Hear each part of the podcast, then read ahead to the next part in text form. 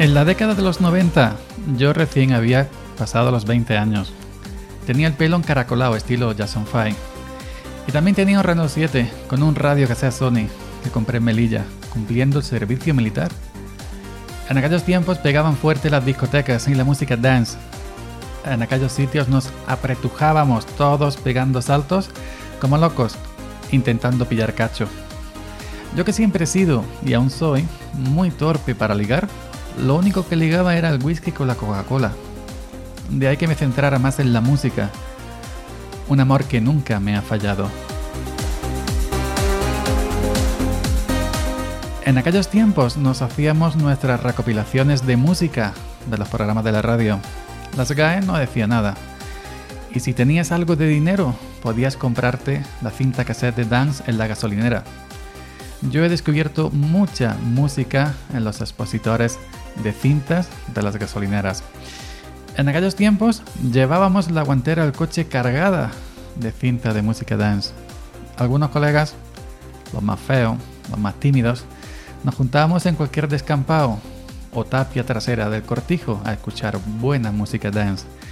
Y el pegadizo ritmo del pum pum parece que te daba vitaminas hasta llegar el subidón final con el redoble del sintetizador.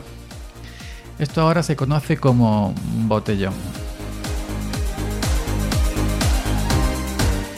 Llegado el fin de semana nos poníamos nuestras mejores galas textiles para disimular el perfil de cateto de campo y nos íbamos a las discotecas de moda. En aquellos tiempos se pagaba una entrada que te daba derecho a una consumición. Llegabas a la barra y se hacía normalmente en grupo, como las cabras. Pedías tu consumición y apoyando el codo en la barra, eso, si encontraba hueco, de medio lado te ponías a observar, a observar el panorama. Normalmente buscando chicas solas, de bonita cara y buen cuerpo.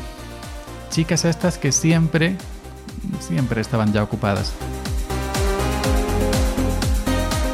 La primera consumición se terminaba rápida, así que te pedías la segunda y con tu tercer fortuna, que era lo que fumaba, lo que se fumaba antaño la juventud, te soltabas y saltabas al medio de la pista de baile, eso sí, sin soltar el vaso de tubo. La mayoría no sabíamos bailar, así que hacíamos siempre lo mismo. Un paso para acá, un paso para allá, pegar un salto, aunque la música cambiara. Un pie delante, otro pie detrás, y moviendo un poco la cadera al mismo tiempo que saltabas cual rana que busca un charco de agua. Cuando la música subía y subía, levantaba la mano con el cubata, el cigarro en la otra, y saltabas muchas veces a la pata coja.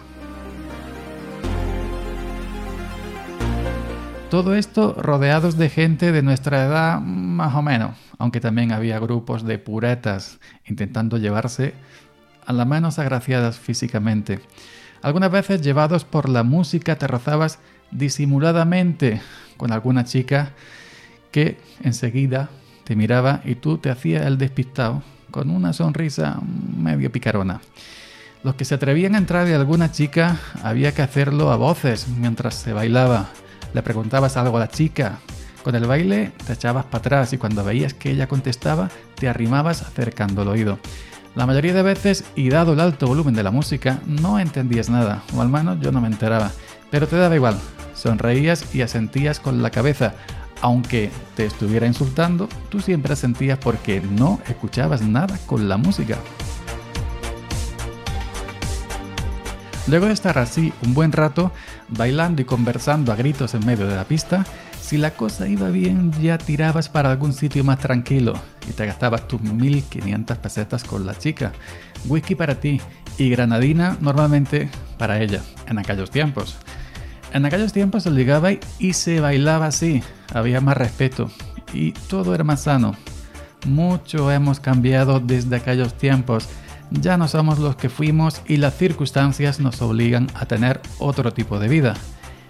Pero hay algo de aquellos tiempos que aunque ya no se lleve aún, no ha muerto y seguirá vivo siempre que haya gente que nos acordemos de ella y la sigamos escuchando.